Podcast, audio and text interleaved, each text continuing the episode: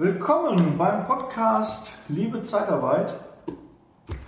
Mein Name ist Daniel Müller und ich habe heute den Hartmut, Hartmut Lürsen bei mir sitzen. Hallo, Hallo Hartmut. Daniel. Hallo Daniel. Du hast ja eine weite Anreise gehabt aus München, bist aber geschäftlich, glaube ich, in Köln heute unterwegs Richtig, gewesen. Genau. Und da haben wir ähm, ja, die, die Nähe genutzt und haben uns jetzt hier zu einem Podcast getroffen. Und parallel wenn du das jetzt nur hörst, kannst du gerne mal bei YouTube vorbeischauen und kannst dann den Hartmut auch mal persönlich live sehen.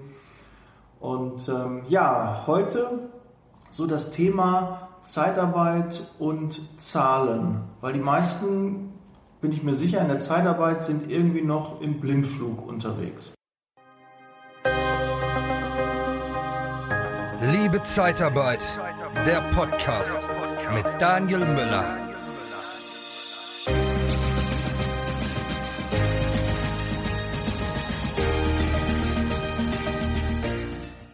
Ja, das glaube ich auch. Und äh, viele Menschen schrecken Zahlen auch äh, ab, habe ich festgestellt. Und äh, dabei kann man mit Zahlen ganz interessante Geschichten erzählen. Ja. Und ähm, das ist so mein Thema, mit dem ich mich seit vielen Jahren beschäftige. Also Marktanalyse, was passiert gerade, wo geht's hin, was wollen die Kunden, was wollen die Kandidaten, alle diese Themen.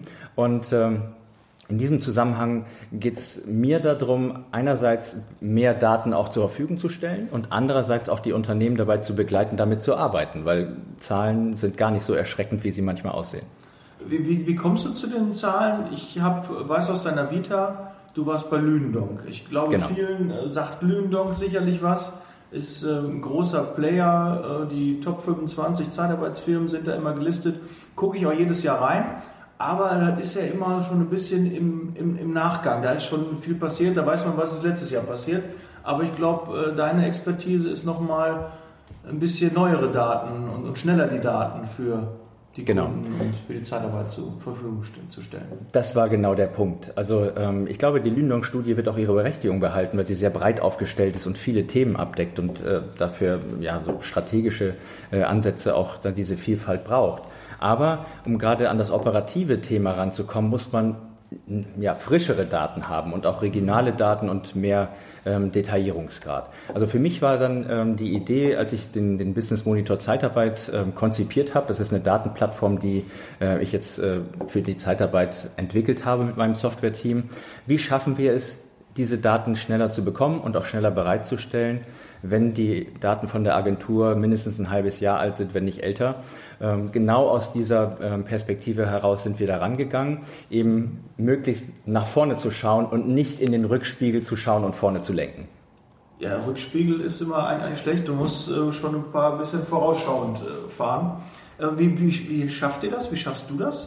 Also jetzt bin ich ja schon lange in der Zeitarbeit unterwegs und ähm, ich glaube, diese ähm, die Tatsache, dass ich gewissermaßen ein Kind der Zeitarbeit bin, ähm, hilft bei der ganzen Sache natürlich. Es ist ein Vertrauensvorschuss da und auf der anderen Seite merke ich auch im Dialog mit den ganzen Unternehmen, dass verstanden wird, wenn die Branche sich auch schützen will gegen, ich sag mal, Datenkraken wie Google oder so, dann muss sie etwas tun. Und da ist so eine Nische, äh, in die ich reingegangen bin und ähm, das Feedback, was ich von den Unternehmen, die da jetzt mitmachen, wir sind jetzt so zwischen ja, kurz vor 1500 Niederlassungen, die wir im System haben, was ja so zwischen 10 und 15 Prozent der Niederlassungen sind in Deutschland, ähm, dann zeigt das, dass dann A, ein großes Vertrauen da ist, aber auch ein Interesse, wirklich auch mehr zu verstehen. Und das Ganze so läuft auch äh, unter dem Schlagwort Sharing Economy.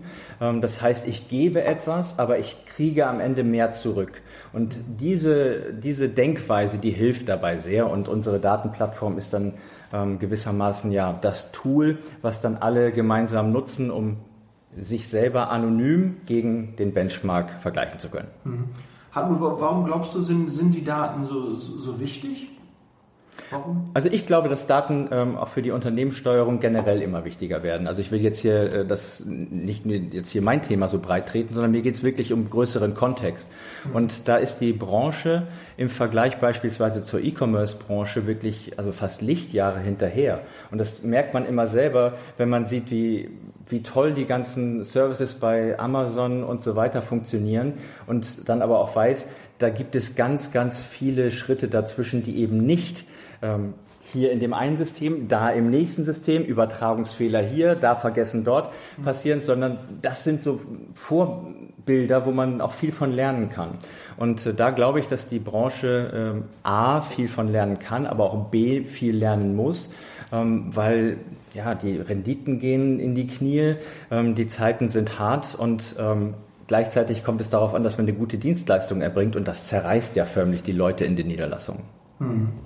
Ja, das stimmt. Also mir sind natürlich die Wichtigkeit von Daten bekannt, aber ich will natürlich auch jetzt mal da draußen der und meiner Community äh, auch ein bisschen erzählen, warum Daten wichtig sind. Weil wenn man im Blindflug unterwegs ist und, und, und nicht weiß, wie man da so richtig steht, ich weiß auch, nicht, nicht jeder hat auch mal Zugriff auf seine Daten. Deshalb ist es äh, ganz, ganz wichtig, das auch hinzubekommen. Also wenn du jetzt Niederlassungsleiter bist und hast keine Daten, du kriegst keine Zahlen, äh, siehst du, dass du Zahlen bekommst und äh, die dann in, in eurem System einpflegst, damit äh, du halt die Möglichkeit hast, dich auch zu benchmarken. Ne? Dass man einfach mal guckt, wo stehe ich. Ne? Also ich bin so ein totaler Freund von Benchmarks. Das ist, also, die haben auch in, in, von den Niederlassungen ein Ranking.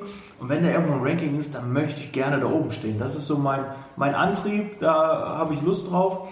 Und wenn es natürlich dann so eine Möglichkeit gibt, äh, da auch zu sehen, aha, wie stehe ich im Durchschnitt, äh, ist das dann für, für bundesweit oder da kann man das noch äh, noch mehr spezifizieren? Geht das da auch Bundesland oder ja, ja, also, mir das vorstellen? Also vielleicht nochmal, also ich finde diesen Ansatz, ähm, man will ja wissen, wie gut man eigentlich so unterwegs ist. Das ist ja, ich glaube, jeder, der Sport macht, kann das nachvollziehen. Ich komme vom Fußball. Jetzt ja. muss man sich vorstellen, man spielt gegen zehn Mannschaften und keiner weiß, wie die Tabelle ist. Hm, das wäre schräg. Also und diesen, genau diesen Blick, wie geht's anderen, wie gibt es vielleicht eine Region, das ist aus meiner Sicht etwas, was Stand heute fehlt. Viele Unternehmen kennen zwar das eigene Unternehmen sehr gut, auch wenn sie mehrere Niederlassungen haben, kann sie vielleicht da schon mal ein bisschen vergleichen, aber das Ganze bleibt beschränkt auf den, den eigenen Kosmos. Und ähm, mit unserer Plattform gehen wir so daran, dass ähm, wir letzten Endes die Daten regional zusammenfassen ähm, sodass man dann wirklich äh, nach auf Bundeslandebene runtergehen kann. Wir haben jetzt schon die Möglichkeiten, noch tiefer zu gehen, tun das aber auch aus Datenschutzgründen und aus Datenvertraulichkeitsgründen erst dann, wenn in jeder Region entsprechend die Vergleichsgruppe noch größer ist. Mhm. Das ist ein, äh, ein, ganz wichtiger Punkt, dass wir wirklich die Datensensibilität ähm, sehr berücksichtigen, weil klar ist, ähm, jeder möchte zwar gerne etwas lernen, aber man möchte sich ja auch nicht gewissermaßen entblößen vor der Community, sondern man will gemeinsam lernen. Dadurch sieht man sich und die, die Wettbewerber dann halt anonymisiert in der Vergleichsgruppe. Das so funktioniert es in der Tabelle. Man weiß gewissermaßen, auf welchem Tabellenplatz man jetzt relativ steht, ja. aber eben nicht, wie die anderen heißen, die jetzt gerade vor einem sind. Wir arbeiten damit äh, mit Vergleichen zum Beispiel, ähm, was die Entwicklung der Zahl der Zeitarbeitnehmer angeht oder die Entwicklung des Umsatzes, Produktivität und ähm, Zahl der internen Mitarbeiter, Krankenstand. Und dann weiß man doch, wie es, wie es eigentlich, wie es so aussieht. Wenn wir jetzt zum Beispiel gerade bei einer bei 6,5 Prozent äh, Krankenquote sind in der Niederlassung, dann, und wir sehen, okay, woanders sind es tatsächlich nur irgendwie zwischen vier und fünf, gut, bei sechs und sechseinhalb Prozent weiß man selber, dass was nicht stimmt. Aber manchmal ist es auch regional bedingt. Da gibt es tatsächlich ja. mal eine Grippewelle und die ist nicht erfunden, ne? so ja. solche Dinge. Und ähm, das nur als Beispiel, ähm, wie wertvoll dann auch Daten sein können, dass man an Dinge, also vielleicht auch da mal hinguckt, wo man es nicht vermutet. Ja, so Trends zu erkennen, äh, glaube ich, ist schon wichtig, weil manchmal reißt man sich den ganzen Monat den Hintern auf, ja. gibt Gas, macht und tut und irgendwie kommt da doch nicht so ein gutes Ergebnis bei rum. Und dann sieht man, ah, da war ein Feiertag und da war irgendwie äh, doch die Grippewelle und das hat uns dann erreicht oder irgendwie äh, fielen die Ferien jetzt komisch, dass äh, der Monat anders war als der im, im Jahr davor. Das ist natürlich, das kann man dann, glaube ich, schon ganz gut ablesen. Aber ich muss mir das vorstellen, das ist schon anonym. Also ja, ich ja. würde das eintippen, meine Daten, ich habe die BWA vorliegen und dann ähm, sind es fünf, sechs Daten, die, die abgefordert, äh, abgefragt werden? Also es sind letzten Endes ähm, sieben verschiedene Kennzahlen. Also einmal die ähm, Umsatzentwicklung im abgelaufenen Quartal, Prognose ja. fürs nächste, Zahl der Zeitarbeitnehmer, Prognose fürs nächste Quartal, Zahl der internen Mitarbeiter, Krankenquote und Produktivität. So, natürlich, wenn man jetzt am Anfang dazukommt, muss man auch das vom Vorquart, also vom Vorjahr mit eingeben, damit wir die Jahr-über-Jahr-Vergleiche berechnen können, das ist klar. Ja. Aber ähm, wir bieten beispielsweise auch einen Datenservice an über einen verschlüsselten Datenraum, sodass wir Ende zu Ende die Daten übernehmen können, die auch einpflegen können, sodass die Unternehmen damit keinen Stress und keinen zusätzlichen Aufwand haben. Das kommt noch dazu. Also, also quasi eine Schnittstelle. Ja, das, so kann man es auch sehen. Das, auf diese Weise ist der Aufwand für die Unternehmen klein und wir sorgen dafür, dass die Daten eine gute Qualität haben, online sind und ab dann geht ja der Spaß erst los, dass man einfach sehen kann, okay, wie sind wir jetzt da, wie sind wir da, wie, wie geht es im Vergleich. Und dann kommt man genau auch auf diese Möglichkeiten, ähm, dahin zu gehen, wo man, wo man denkt, dass es vielleicht das Problem gibt. Ne? Hat man vielleicht ähm, den Eindruck, bei den Rekrutierungszahlen ähm, müsste mehr gehen und sieht in der Region geht bei anderen mehr, dann kann man auch ganz anders ansetzen und eben gucken, okay, wo verlieren wir eigentlich die Kandidaten? Verlieren wir sie vorne, dass wir sie gar nicht genug zu uns bekommen oder verlieren wir sie im Rekrutierungsprozess, weil sich die Leute zu spät melden oder oder? Ja, ich glaube auch generell, die Branche macht halt wenig mit Monitoring. Wir, wir erfassen wenig Daten, weil wir haben irgendwie unser Tagesgeschäft und da kommt ein Auftrag rein und dann kümmern wir uns darum, dass wir genau. den irgendwie besetzt bekommen. Aber so mal äh, Auswertung zu gucken, ähm, ist das jetzt wirklich normal, was jetzt gerade passiert, mhm. oder ist das einfach eine, eine Entwicklung, die ich äh, selbst beeinflussen kann oder ein, beeinflusst habe? Ne, weil äh, bei, beim Recruiting, wenn Bewerber reinkommen, ich glaube wirklich, die wenigsten Niederlassungen erfassen wirklich, wie viele Bewerber habe ich, wie viele Bewerbungen, wie viele Gespräche sind daraus gekommen, wer ist dann auch wirklich eingestellt worden und wer hat dann auch drei oder sechs oder neun Monate dann in meinem Unternehmen dann auch äh, ja, sich behauptet. Das ist eigentlich ein ganz gutes Beispiel, Daniel, weil ich glaube, dass ähm, sich insgesamt das Thema Zahlen dahin ähm, entwickeln wird, ähm, dass die Unternehmen damit viel viel intensiver arbeiten werden, gewissermaßen wie auch wie, wie mit so einem Seismograph, ja, also dass man einfach sehr frühzeitig erkennt, was passiert gerade. Und ähm, dass auch aus den, ähm, nehmen wir das Beispiel Recruiting, dass dann aus dem laufenden Rekrutierungsprozess viel mehr Kennzahlen genommen werden, um zu verstehen, warum Leute dann irgendwo rauspurzeln. Und ähm, auf der anderen Seite ähm, auch schon vorne muss man auch gucken, sind die Stellenanzeigen eigentlich gut genug? Ja, auch da kann man A-B-Tests machen, um zu schauen, wie läuft die eine Variante, wie läuft die andere Variante. Komme ich mit, ich sag mal, gekauften Bildern ähm, genauso weit wie vielleicht mit individuell erstellten Bildern, wo einfach eine größere Persönlichkeit rauskommt. Gerade wenn ich mir vorstelle, dass das ganze Recruiting jetzt ja nochmal viel, viel, also bildintensiver wird äh, an der einen oder anderen Stelle, dann ähm, sind das so Beispiele, ähm, wo dann Daten aus diesem Prozess heraus helfen, schneller zur richtigen Entscheidung zu kommen. Mhm. Ja, Daten, das ist so, ähm, ich glaube, da, da haben wir echt, da sind wir noch so ein bisschen in den Kinderschuhen. Ähm, jetzt hast du natürlich aus Lügnung jede Menge Erfahrung mitgenommen. Ähm, jetzt, und du, du kennst die Branche, glaube ich, dann wie kein, kein, kein zweiter, weil du ja alle Daten hast. Also das ist ja eigentlich äh, äh, alle, alle, die äh, die Daten brauchen für die Zeitarbeit, müssten eigentlich dich ansprechen, weil du genau weißt, okay, da sind Trends, das funktioniert gerade, das funktioniert gerade nicht. Wie ist denn derzeit überhaupt die, die Situation in der Zeitarbeit? Wie, wie, wie läuft's also, oder läuft's nicht? Na gut, das ist, das ist ein hartes Jahr, das weiß jeder. Ja. Aber ähm, wir haben jetzt ähm, auch anhand der Zahlen, die wir ausgewertet haben, ähm, wir haben jetzt, ähm, sag mal, wenn wir das Jahr 2019 gewissermaßen schon rückblickend betrachten, dann werden wir zum Jahresende mehr als 10 Prozent Rückgang der Zeitarbeitnehmer ähm, mhm. gesehen haben. Und ähm, das ist auch, das ist schon eine wirklich hohe Nummer. Mhm. Ähm, und die, die ist letztes Jahr ein bisschen ähm, wenig sichtbar geworden, weil wenn man da so diese ähm, die, die Gesamtmarktentwicklung sich angeschaut hat, da waren es minus drei Prozent, obwohl das vierte mhm. Quartal schon schlimm war. Mhm. Jetzt hat sich das fortgesetzt, aber dadurch, dass das vierte Quartal 2018 schon schlimm war, ähm, gleicht das so ein bisschen die aktuelle Entwicklung im vierten Quartal 2019 aus. Also Kur lange Rede, kurzer Sinn. Ich glaube, wir ähm, werden hier bei, ähm, also anhand der Zahlen werden wir bei ähm, mehr als äh, 10% Rückgang bei den Zeitarbeitnehmern rauslaufen. Mhm. Und ähm, das regional auch sehr unterschiedlich. Jetzt gab es gerade die, die Forderung von der ähm, Berliner Gesundheitssenatorin, ähm, doch äh, bitte die Zeitarbeit zu verbieten. Und also mir persönlich ähm, ist das, also ich halte das für blanken Unsinn. Und ich finde es auch mal ähm, ganz wichtig, äh, ein, ein Bild ähm, zu verstehen. Also für mich ist die, ist die Zeit, also für mich ist die Zeitarbeit das ungeliebte Kind des Arbeitsmarkts.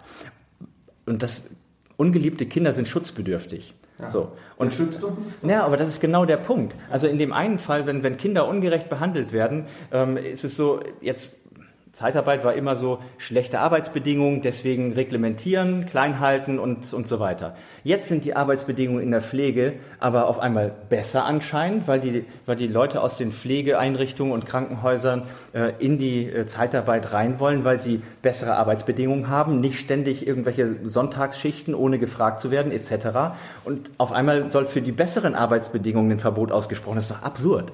Ja? Und ja, Reglementation finde ich eh, also das ist, hatten wir schon mal alles, das gab es früher mal, jetzt macht man das auf einmal wieder, irgendwie haben die alle Angst, äh, die Zeitarbeit verdient zu gut damit. Und du kennst ja die Zahlen noch besser, aber wir haben knapp eine Million äh, Zeitarbeitskräfte in Deutschland. Ja, jetzt sind es noch unter 900.000. Ne? Ja, gut, 900.000. Ne? Du ähm, hast ja doch noch bessere Zahlen als ich. Äh, und davon sind 12.000 in der Pflege unterwegs. 12.000. Ja. Das sind nicht viel. Das ist ein kleiner, kleiner Teil und denen geht's gut. Ja. Ne, ist ja nicht, dass wir die irgendwie zwingen, dass die in der Zeitarbeit arbeiten müssen. Also ich glaube, dass darum geht's auch gerade, dieses, ähm, diesen anderen Blick ähm, darauf zu werfen und die Zeitarbeit mehr als ähm, auch wirklich als äh, früh ähm, Warnsystem ähm, zu verstehen, und zwar im positiven wie im negativen Sinne. Das heißt, wenn die Zeitarbeit äh, zurückgeht, war es immer so, ja klar, okay, das ist ein Anzeichen dafür, dass es der Wirtschaft bald schlechter geht. Das ist das eine. Aber wenn ich jetzt an dieses Beispiel Pflege denke, dann ähm, muss man sagen, warum gehen denn Leute aus den Krankenhäusern und Pflegeeinrichtungen lieber zu einem Personaldienstleister? Ja, vermutlich, weil die Arbeitsbedingungen da besser sind. Und das ist, wenn man Interviews führt und Gespräche führt, und ihr seid ja auch da in dem Thema sehr aktiv unterwegs, dann weiß man das. Das liegt genau daran. Und dann ist es doch ein Quatsch, irgendwie zu sagen, äh, nee, ihr habt so gute Arbeitsbedingungen, die, die dürft ihr nicht haben. Wie absurd ist das? Also da muss man dann sagen, nee, da muss man dahin gucken, wo es ist. Und im Gesundheitssystem, wenn da schlechte Arbeitsbedingungen sind, dann muss man vielleicht mal gucken, naja, vielleicht äh, müssen die Leute auch mal bessere Arbeitsbedingungen wieder auch in Krankenhäusern und Pflegeeinrichtungen bekommen. Ja, die Arbeitsbedingungen auf jeden Fall. Ich kriege es ja jeden Tag mit. Wir sind sehr stark in der Pflege tätig. Ähm, das ist schon ganz schön gruselig, was da so passiert, wie mit den Mitarbeitern umgegangen wird. Und das ist ja so eine, eine wichtige Tätigkeit, wo man wirklich schwer Personal bekommt. Und dafür werden die Mitarbeiter verdammt schlecht entlohnt. Ja. Wirklich richtig schlecht entlohnt. Ich kenne ambulante Pflegedienste, die immer noch 10, 11, 12 Euro ihren ähm, examinierten Kräften zahlen. Ja. Wir haben einen Mindestlohn von 11,05 Euro da weiß ich schon gar nicht, wie 10 Euro geht, was die da machen, ob das Reinigungskräfte sind oder obwohl die, glaube ich, auch schon fast höher sind. Keine Ahnung.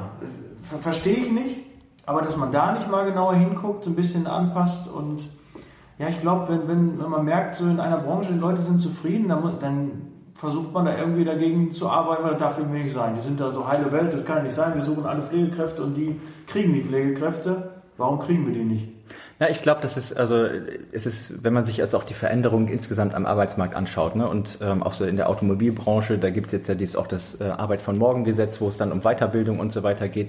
Ich habe aber tatsächlich den Eindruck, dass gerade die Geringqualifizierten kaum Perspektiven haben. Und das ist etwas, wo man aus einer Arbeitsmarktpolitik aus meiner Sicht viel stärker hingucken sollte. Mhm. Denn ähm, das habe ich auch gerade die Tage noch gelesen. Jährlich gehen ungefähr 50.000 junge Menschen ohne Schulabschluss, äh, ohne Schulabschluss aus dem Bildungssystem. Ja, das ist, das ist viel zu viel. Das kann sich Deutschland gar nicht leisten. Und äh, von daher ähm, meine ich, dass man ähm, an ein paar Stellen vielleicht mal ähm, an, eher daran gehen sollte, als sich um 50 oder 100.000 ähm, Zeitarbeitnehmer ähm, so intensiv zu kümmern, dass es am Ende denen sogar noch schlechter geht. Also das ist irgendwie ja, der falsche Blick. Wir, wir, wissen ja auch durch die Reglementierung, Equal Pay und die maximale Überlassungsdauer ist auch sicherlich die Arbeitslosigkeit auch gestiegen. Ne? Ähm, du hast ja gerade gesagt, 10% sind zurückgegangen. Das kommt einerseits auch daher, weil eigentlich sind die Auftragsbücher voll. Ja. Wir haben ähm, eine, eine gute Auftragslage, wir kriegen sehr viele Anfragen, aber müssen natürlich durch diese 18 Monate hat es natürlich sehr stark auch die Firmen getroffen, die halt langfristig mit Kunden ja, genau. zusammenarbeiten. Ähm, wer, wer alle drei Monate sein, sein Personal einmal umwälzt, äh, der wird sicherlich das nicht so gemerkt haben, genau. aber die, und wir haben auch sehr äh, langfristige Kunden, wo die Mitarbeiter wirklich sehr, sehr lange da sind, weil es ihnen halt auch gefällt. Den müssen wir dann teilweise sagen, nee, du musst jetzt raus. Der ja. Kunde kann ich nicht übernehmen, du musst raus. Was wollen wir machen? Also das ist, das muss man sagen, inzwischen kann man das auch ähm, anhand äh, der Zahlen auch von der BA ganz gut nachlesen, wenn man so ins Detail geht. Also diese Höchstüberlastungsdauer hat sich wirklich so als der zentrale Makel der, ähm, der AEG-Reform rausgestellt. Wenn man sich anschaut, wie dieser Rückgang bei der Zahl der Zeitarbeitnehmer sich verteilt, dann ähm, sind es bei den Helfern und einfachen Qualifikationen ist mehr als dreimal so viel ähm, im Vergleich zu den höher qualifizierten bis hin zu Experten, Spezialisten, die ja sogar mehr zum Teil ähm, gesucht sind, ähm, mhm. dass deren Anteil zurückgeht. Also es sind gewissermaßen die Schwachen, die besonders darunter leiden. Und äh, das ist überhaupt nicht nachvollziehbar. Vor allen Dingen, wenn man sich auch noch überlegt, es gibt die normalen 18 Monate und dann gibt es andere Branchen wie Metall und Elektro, wo 48 Monate gilt. Erklär das bitte mal jemand. Das ist irgendwie, können vielleicht, ja, natürlich kann man das erklären, aber es ist, ergibt nicht wirklich Sinn. Ja, die Gewerkschaften. Mhm. Nein, ich meine, es ist generell ja natürlich immer eine Komprom Art von Kompromissfindung. Und ähm, ich habe so den Eindruck, als ähm, wenn aber tatsächlich ähm, die, sag mal, die, die letzten äh, Entwicklungen vor einem Hintergrund ähm, also die letzten Reformen auch vor dem Hintergrund gemacht wurden, einer sehr, sehr starken Konjunktur. Aber wir brauchen ja letzten Endes einen Arbeitsmarkt, der in allen Phasen stark ist. Und äh, ja, mein Eindruck ist, dass, ähm, dass diese flexiblen Elemente des Arbeitsmarktes, wie Zeitarbeit eins ist, gibt auch das Thema der Freelancer, wo es ganz andere ähm, Herausforderungen gibt, die aber auch unter diesem Thema ähm, der Regulierung ähm, durch das letzte Gesetz sehr stark leiden, ähm, wo man sagt, da schießt sich die irgendwie, wir stellen uns selbst ein Bein. Ne? Also wir machen uns selbst das Leben schwer.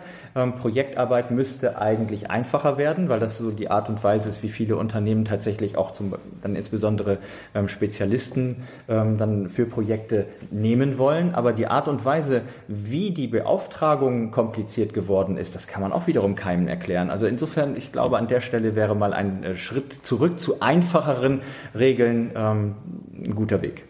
Ich fände es ja einfach mal super, wenn die Politiker sich auch mal so einen Experten da aus der Zeitarbeit zur Seite nehmen, bevor die irgendwie was ähm, beschließen, weil uns allen in der Branche war klar, wenn das kommt, werden die Arbeitslosenzahlen wieder steigen, weil das ein Reglement, wir hatten das ja schon mal, ist ja nichts Neues. Ne? Ist ja nicht irgendwie, dass wir sagen, oh, was lassen wir, wir beschränken mal die, die maximale Überlassungsdauer. Hatten wir alle schon drei, sechs, neun Monate und haben gemerkt, das funktioniert nicht und haben es wieder zurückgedreht. Und jetzt kommt dann irgendwie 20 Jahre, 15 Jahre später wieder jemand und sagt, ach ja, probieren wir nochmal. Vielleicht funktioniert es diesmal. ja, also, also eins muss man schon sagen, also die, ähm, die, die meisten Veränderungen, die die Branche in den letzten Jahren bewältigt hat, ähm, waren halt regulatorische. Und ähm, jetzt könnte man auch sagen, wenn, wenn die Zeit in Innovation geflossen wäre, dann wäre die Branche auch schon mal äh, im ja. Sinne von ähm, Digitalisierung und so weiter ähm, einige Schritte weiter. Dann ist natürlich enorm schwer, mal, sich immer wieder umzukrempeln und ähm, eine zunehmende Komplexität ähm, am Ende ja, vor allen Dingen durch Mitarbeiterschulung ähm, und den richtigen Einsatz ähm, der, der vorhandenen ähm, Bordmittel dann äh, hinzubekommen. Hm. Wenn es am Ende darum geht, äh, dafür zu sorgen, dass die richtigen Leute zur richtigen Zeit ähm, dann dort sind, um zu arbeiten, dann kann man es auch ein bisschen leichter gestalten, da bin ich sicher. Was meinst du, wo, wo geht, geht, die Reise hin? Nächstes Jahr, übernächstes Jahr? Kannst du da so eine Prognose irgendwie? Was, was meinst du? Jetzt kommt die Glaskugel, ja. Ja, ja, ja ist klar. Rein, was, äh naja, also ähm, was man natürlich gar nicht vorhersagen kann, ist, äh, wie sich auch so äh, sagen wir, politische äh, Entwicklungen ergeben. Es gibt jetzt diese Forderung nach dem Verbot der Zeitarbeit in der Pflege. Äh, da kann man nur hoffen, dass äh, da die Vernunft siegt. So, also es wird ja derzeit geprüft, ob das überhaupt rechtens ist, ob das, man das überhaupt machen kann, ob ja. das verfassungsrechtlich überhaupt in Ordnung ist. Also im Januar kommen, ne? wir haben jetzt gerade Dezember. Ähm, hm. Ja, also sag mal, was man sehen kann, ist ja der, der strukturelle Bedarf nach Flexibilität, der ist weiter da, der ist hoch. Unternehmen können jederzeit Mitarbeiter einstellen und jetzt hat die Reform gezeigt, äh, das ist jetzt nicht über die Maßen ähm, passiert, sondern es hat sich so ein bisschen jetzt aus, ähm, ausgependelt. Jetzt äh, kann man ähm, hoffen, dass nächstes Jahr so eine Art Seitwärtsbewegung ähm, gibt. Ähm, jetzt kommt natürlich noch die Frage, wie finden die Wahlen in England statt mit dem Brexit? Ähm, wie wird, also wenn Boris Johnson gewählt wird, ähm, wie wird das umgesetzt? Ähm, da gibt es sicherlich auch nochmal Auswirkungen für die deutsche Wirtschaft. Aber man, was man ganz klar sagen kann, ist, dass der Bedarf nach Flexibilität, der ist da und der bleibt auch da. Und da ist Zeitarbeit ein wichtiges Element. man hat in den letzten ein, zwei Jahren war das Thema Personalvermittlung etwas, was ähm, durchaus für ähm, Zuwächse ähm, bei nicht allen, aber bei manchen Zeitarbeitsunternehmen ähm, gebracht haben, die einfach auch dieses Thema richtig besetzt haben. Das kann man nicht nebenbei machen, das muss man klar sagen. Und ähm, dann gibt es eben halt noch ähm, dieses, diese Thematik rund um die Freelancer, die halt in diesen Expertenthemen, gerade bei IT und Engineering unterwegs sind, äh, wo die Bedarfe auch hoch sind, ähm, wo aber letzten Endes ähm, die, ja, die Vergaberichtlinien sehr komplex geworden sind. Ausblicke für die nächsten Jahre, Bedarf bleibt da. Ähm, und äh, wie die Unternehmen das dann tatsächlich lösen, dieses Dilemma zwischen hier kriege ich vielleicht nicht genug Kandidaten. Ähm, über Personalvermittlung ähm, kann ich es vielleicht hinbekommen, dauert aber lange und an der dritten Stelle versuche ich es vielleicht mit einem Freelancer, äh, Freelancer zu machen. Ich darf es aber nicht. Irgendwo dazwischen müssen die Unternehmen immer agieren und ähm, da kommt es tatsächlich auch auf die, auf die Beratungsqualität der Branche an, dass sie dann die Kunden begleiten und sagen, okay, in deinem Fall ist das das Richtige und im nächsten Fall ist das das Richtige. Das äh, hat sich in den letzten zwei Jahren ähm, auch als Anforderung ganz klar herausgestellt. Und ähm, das ist einerseits ein Auftrag und auf der anderen Seite eine Chance, sich eben auch anders zu positionieren. Denn dann, wenn wirklich ähm, die Mitarbeiter von außen dabei helfen, dass das Unternehmen ähm, das Einsatzunternehmen seine, seine Schichten fahren kann und ähm, vielleicht auch seine neuen Projekte stemmen kann, dann hat man da wirklich was Tolles geleistet. Und deswegen ähm, bin ich so für, die, für den Ausblick für die Branche ganz positiv gestimmt. Das ist so. Mhm.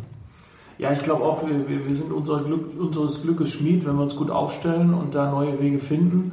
Ich habe auch schon in einer meiner Podcast-Folgen jetzt äh, zuletzt auch gesagt, Automobilindustrie, baut euch Alternativen auf. Genau.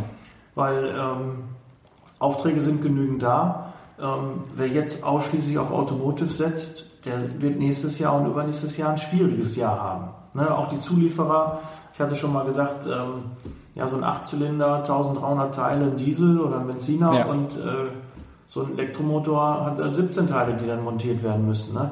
Äh, da wird schon einiges wegfallen. Ne? Ja, das ist absolut. auch im eigenen Umfeld mit, dass der ein oder andere Automobilzulieferer jetzt auch schon richtig große Schwierigkeiten hat oder auch schon geschlossen hat. Ich habe jetzt am Sonntag ähm, mit jemandem zusammengesessen, wo eine Firma ähm, geschlossen hat. Aber ich bin auch kein Typ, der eher so negativ denkt, sondern immer nach vorne blickt und aus jeder Krise kommt auch wieder eine Chance. Genau. Und das war ja bei allen Reglementierungen, die wir hatten, ein paar Jahre später, fünf Jahre später, nach, nach einem Problem haben wir auf einmal unsere Zahlen verdoppelt. Wir kommen immer wieder wie Phönix aus der Asche nochmal stärker hervor und ja, liegt an jedem selber, dass er einfach mal Gas gibt ne? und einfach mal guckt, dass die vakanten Stellen auch besetzt werden. Und da müssen wir auch ein bisschen erfindungsreicher werden, wie wir an die Bewerber kommen und einfach mal auch Digitalisierung Social Media und alles Mögliche dann auch nutzen, dass wir genau. da auch stärker werden, weil da hast du auch selbst schon gesagt, da sind wir noch ein bisschen hinten dran. Ja, das würde ich auch so sehen und von daher, ähm, das, sind, das sind auch so, so, so einige der Chancen, die ich da sehe. Ähm, es werden sicherlich, ähm, das hat man jetzt auch schon durch die Ankündigungen gesehen, es gibt so Frühverrentungsprogramme oder ähm, ähm, wo dann gerade im äh, Automotive-Sektor eben halt ähm, versucht wird, den Stellenabbau ähm, durch nicht nach ähm, oder nicht Neubesetzung von Stellen ähm, dann zu ja, bewältigen. Ähm, dann gibt's diese, diese ja, im Rahmen von dem äh, Arbeit von Morgen Gesetz solche Weiterbildungsprogramme, die ja auch ähm, da ähm, ganz hilfreich sind. Aber gleichzeitig ähm, werden da auch die externen Dienstleister gefragt sein, die aber dann teilweise bei den höheren Qualifikationen sich auch darum kümmern müssen, okay, was können wir denn vielleicht auch machen, um einen, einen, jemand, der als äh, Konstrukteur oder Ingenieur vorher irgendwo im äh, äh, im klassischen Verbrennungsmotorsegment unterwegs war, kann ich den vielleicht auf andere Themen hieven? Ja, und ähm, diese, diese Fragen werden sich ähm, gerade in, den, äh, in diesem Automotive Ökosystem auch die Dienstleister stellen müssen.